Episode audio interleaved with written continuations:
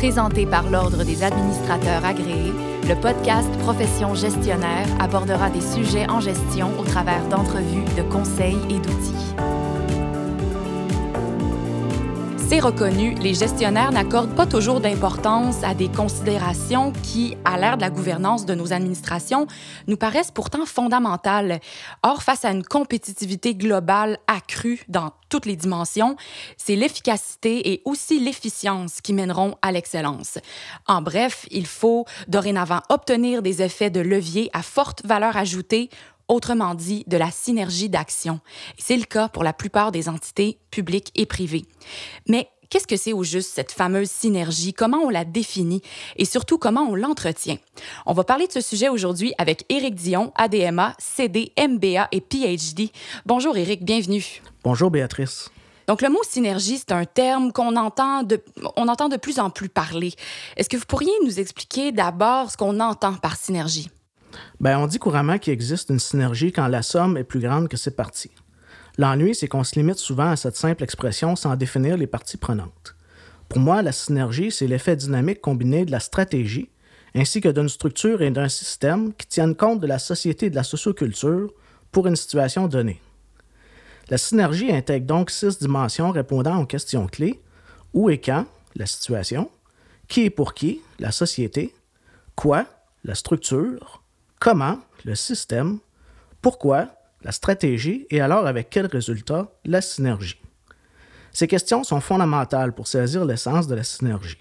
C'est ainsi qu'on comprend mieux la somme des parties pour l'obtenir. Donc, vous avez présenté la synergie comme l'effet combiné de six dimensions, la première étant la situation. Qu'est-ce que vous voulez dire par la situation? C'est le contexte, c'est-à-dire la dimension de l'espace et du temps dans lequel notre action se déroule. Historiquement, synergie provient du grec synergia, qui veut dire travailler ensemble, collaborer. Mais la collaboration, ça n'arrive pas dans un vase clos. Il faut un environnement propice, que ce soit géographiquement et temporellement, d'où l'importance de se poser les questions où et quand. On peut gérer l'espace et le temps, comme lorsque l'on fait du télétravail ou des visioconférences, ou comme quand vous écoutez le balado dans le métro ou en auto. C'est donc la première dimension. Et pouvez-vous nous parler de la dimension sociétale ou socioculturelle? Bien, la synergie existait en physiologie, on en parlait depuis les Grecs. Mais en sociologie, on a défini la synergie comme des rapports dynamiques entre les nations, les classes sociales ou les personnes. Mais dynamique, ça ne veut pas dire constructif. La dimension sociétale ou socioculturelle vise à assurer une compréhension commune des enjeux. Il importe alors de se demander qui et pour qui. On néglige souvent cette dimension sociale et on a tendance à la considérer plus implicitement, alors que c'est fondamental. Il s'agit de bien réfléchir à la culture unique de votre organisation. En effet, on ne pense pas suffisamment aux personnes qui sont au cœur de toutes les activités. C'est grâce à elles que nous pouvons atteindre l'excellence par l'efficacité ainsi que l'efficience. Vous parliez de la troisième dimension qui est la structure. À quoi il faut penser quand on, quand on réfléchit à la structure? Bien, en architecture, on se sert de plus en plus de l'idée de créer une synergie, c'est-à-dire une harmonie entre l'environnement, la situation, l'humain, la société, et l'infrastructure, la structure comme telle. Concrètement, il peut s'agir d'une structure physique, mais aussi organisationnelle. On traite de cette dimension en se demandant de quoi il s'agit. Est-ce qu'on parle d'un édifice, d'une entreprise ou d'un État?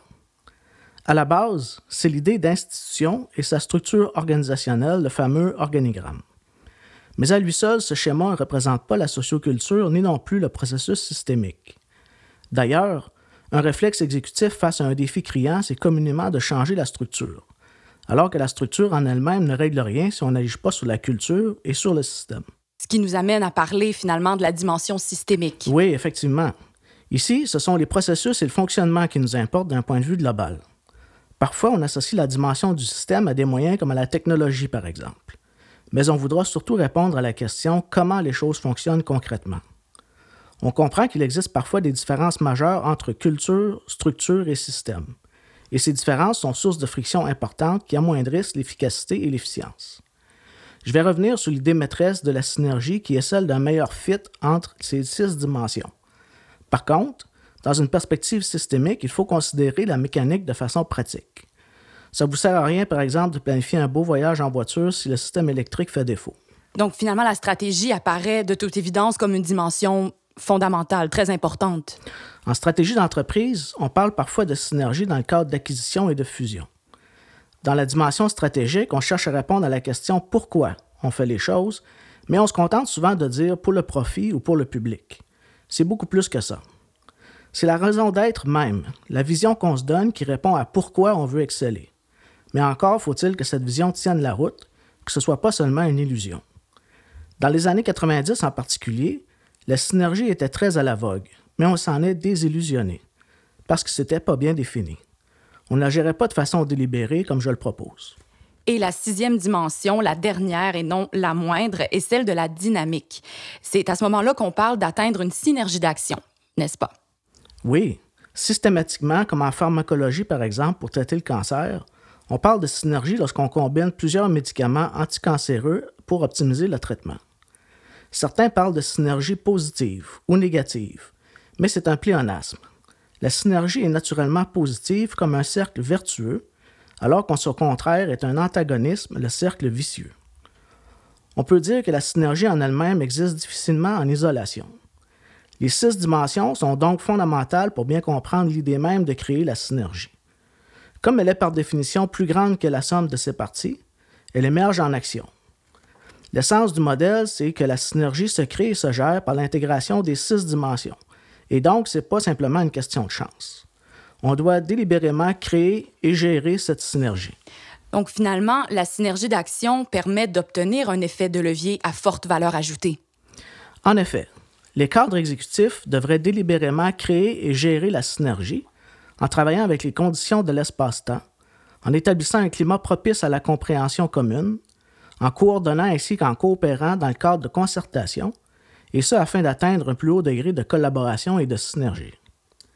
L'idée, c'est de mieux positionner les organisations, c'est-à-dire les structures, dans leur propre environnement global, dans leur situation, pour qu'ils atteignent leurs objectifs, soit la stratégie, plus efficacement et de façon efficiente, le système, afin de livrer une valeur publique ajoutée, la société, et ainsi atteindre un plus haut degré de rendement sur investissement, la synergie. Pour la note de la fin, Eric, est-ce que tu pourrais nous donner un exemple euh, qui, nous éclairerait sur la, sur la combinaison de ces six dimensions-là pour former la synergie d'action? Bien, je vous laisse sur un exemple tout simple mais fort intéressant. Si on pense à acheter une voiture, on va d'abord considérer la situation. Où je vais? Combien de temps je mets pour me déplacer? Ça va de soi. Mais l'achat d'une voiture, c'est aussi une question d'interrelation sociale. Et ainsi, votre famille et vos amis pourraient bien vous influencer dans votre démarche. Prends le métro, ou encore utilise l'auto communautaire. Voir si vous avez des enfants, votre décision changera. Puis il y a la question de structure. Vous voulez une petite auto économique ou un VUS familial? Et celle du système, à l'essence ou électrique, communautaire, transport en commun ou le vélo? Tout ça dans l'optique de répondre à la question pourquoi au fond vous voulez vous acheter une voiture? Et tant que vous ne sentirez pas intuitivement une certaine synergie, vous allez hésiter encore et vous réfléchirez à d'autres considérations. Avez-vous pensé au stationnement, à la dépréciation, qui sont autant d'enjeux clés, alors que vous chercherez plutôt à prendre une décision optimale? Bref, même une décision d'apparence simple peut bénéficier du modèle théorique de la synergie. Merci beaucoup, Eric, pour votre venue à Profession gestionnaire. Donc, parmi tout ce qui a été dit aujourd'hui sur la synergie d'action, si on devait retenir trois points importants, ce serait que d'abord, la synergie se crée dans une situation propice en tenant compte de la société, de la structure, du système et de la stratégie comme un ensemble de six dimensions intégrées et interdépendantes. La synergie d'action permet également d'obtenir un, un effet de levier à forte valeur ajoutée, mais encore faut-il la gérer. Et enfin, non seulement on peut créer et gérer la synergie, il faut le faire de plus en plus délibérément face à une compétitivité globale croissante et ça dans toutes les dimensions, toutes les sphères. Il faut donc être efficace et efficient à la fois, ce qui mènera à l'excellence. Et c'est ainsi que la synergie prend donc toute sa valeur ajoutée. C'était Éric Dion, ADMA, CD, MBA et PhD. Pour partager sur le sujet via les médias sociaux, vous n'avez qu'à ajouter le hashtag Profession gestionnaire. Merci à tous les auditeurs et auditrices. À la prochaine. Profession gestionnaire était présenté par l'Ordre des administrateurs agréés, l'Ordre professionnel des gestionnaires du Québec. Pour des articles, des outils et des formations en ligne en lien avec le domaine de la gestion, visitez le adma.qc.ca.